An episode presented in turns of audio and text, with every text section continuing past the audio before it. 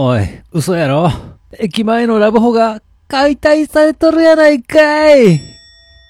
どうも、ラフでございます。いや、会社のね、郵便受けをね、朝いつも見るんですけれども、たまにね、日経新聞が間違って入ってるわけなんです。まあ他の会社がね、日経新聞何部か取ってるついでに、まあ間違えて、まあ、うちのね、会社のポストにも、こう、日経新聞が、入ってしまうわけです。まあ、あの、日経ビジネスでしたっけ？まあ、それは、週に3回あるんかなまあ、それはね、うちの会社で取ってるんで、まあ、それと間違えたりもしてんのかなと思ったりもするんですけれども、昨日も久々に、この日経新聞が入ってましてですね、まあちょっとたまにはちゃんと読んでみようかなと思って、えーちょっと読んでみたんです。そしたら、まあまあ内容、ほぼほぼ、昨日のネットで見て知ってるニュースばっかりでした。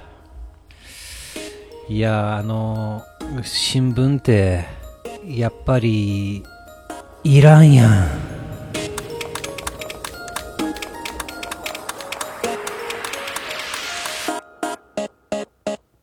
はい、始まりました。一人笑い第162回ということで、えーこの番組はずっと笑っていたいねのスピンオフ番組として、私、ラフ一人で喋るポッドキャスト番組です。いやー、ちょっとね、ちょっとまあうちのね、職場でお客さんが撮影したいいうことで、まあ YouTube 系かなとか思って、あまり気にしてなかったんですけれども、それがまあちょっと結構ちゃんとした洋服のディスプレイというかお店みたいなのを作ってまして、あれと、これちゃんとした撮影なんかなと思って、まあ見てたら、なんと、タレントさんが来ましてですね、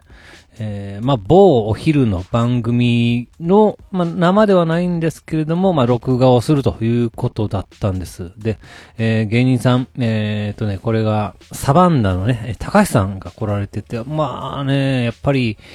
声めっちゃ出てましたね。まあ、あの司会ということなんですか ?MC の立場だったんで、まあ、そら、タイトルコールとかね、もうかなりの、やっぱり、ちょっと遠くにいたんですけれども、しっかり声がね、えー聞こえてきて、えー、ええ声しとるなと思って、えーおりました。そして、えーゲストに、4人ほどタレントさんいらっしゃったんですけれども、2人だけ分かりましたね。えっと、1人が、えー、マサトさんですか、まあ、格闘家ですね。そしてもう1人が、その奥様、矢沢慎さんですね。えーこの2人は、あ見た時に分かりましたね。もう2人はちょっと分からなかったんですけれども、でもね、ちょっと近くで、マサトさん見たんですけど、いや、ほんまね、あの腕、すっごいですね。もう丸太みたいですね。いや、これでどつかれたらもう、いや、そら壊れるで人って思うぐらいの腕の太さでした。もうね、現役引退されて結構経つんでしょうけれども、いやいや、まだまだあの腕の太さは、もうえげつない気がしました。もう、そら、これでラリアットされたら私は、おそらく首の骨折れます。でね、まあ、先週も言ってたんですけどね、禁酒が続いてますね。もう、どれぐらいですか？半月ほどお酒を飲まない生活、そしてタバコも1年半前にはやめて、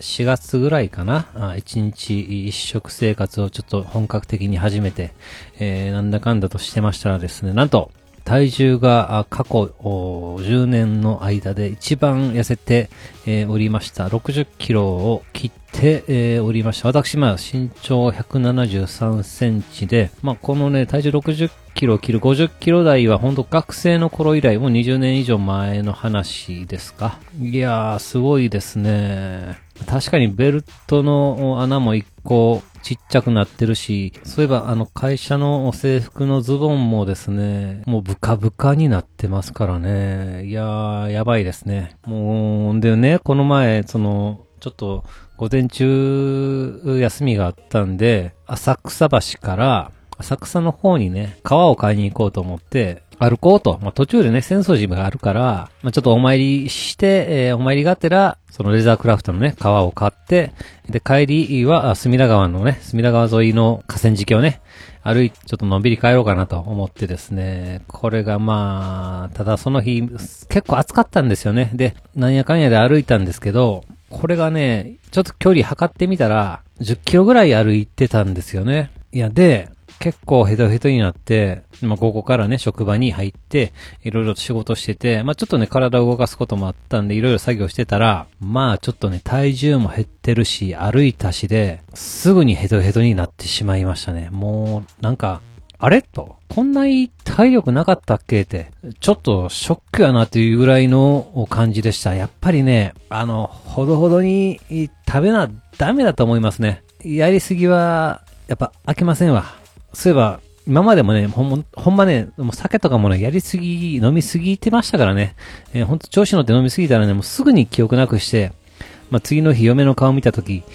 なんか言うたかなと思って、100%ビクビクしながら生きてましたからね。ほんま、やりすぎには注意せな飽きませんな。気をつけなはれや。というわけで番組では皆様からのお便りをお待ちしております。gmail アカウント、とわらっとマーク gmail.com、えー、zutowr アットマーク gmail.com の方までよろしくお願いいたします。というわけで最後までお聞きいただき皆さん、大きいんです。そして、さよなら。いや、なんだかんだで6月ですね。6月29日にですね、ひらがな神宿の最後のコンサート、ライブがあるんですよね。いや、横浜、ゼップ横浜であるんですけれども、どうしましょうかね。まあ、まだ売り、ね、チケットは残ってるみたいですけれども、なんだかんだでね、緊急事態宣言が解消されても、マンボウがそのまま残って結局、会場のね、箱の半分しか結局お客さんも入れられないような状況が続きそうなんですよね。しかもまあもちろん声出しも禁止やし、まあなんやったらもうタオル振り回すのも禁止とかいうことになりそうなんで、いやちょっとこれ楽しめるかなというところで、いまいちね、行く気がしないんですよね。しかも遠いしね。平日やし。いやー、厳しい。まあ、唯一の希望は二次コンだけです。おっさんがアイドル好きになるの、やっぱり痛いね。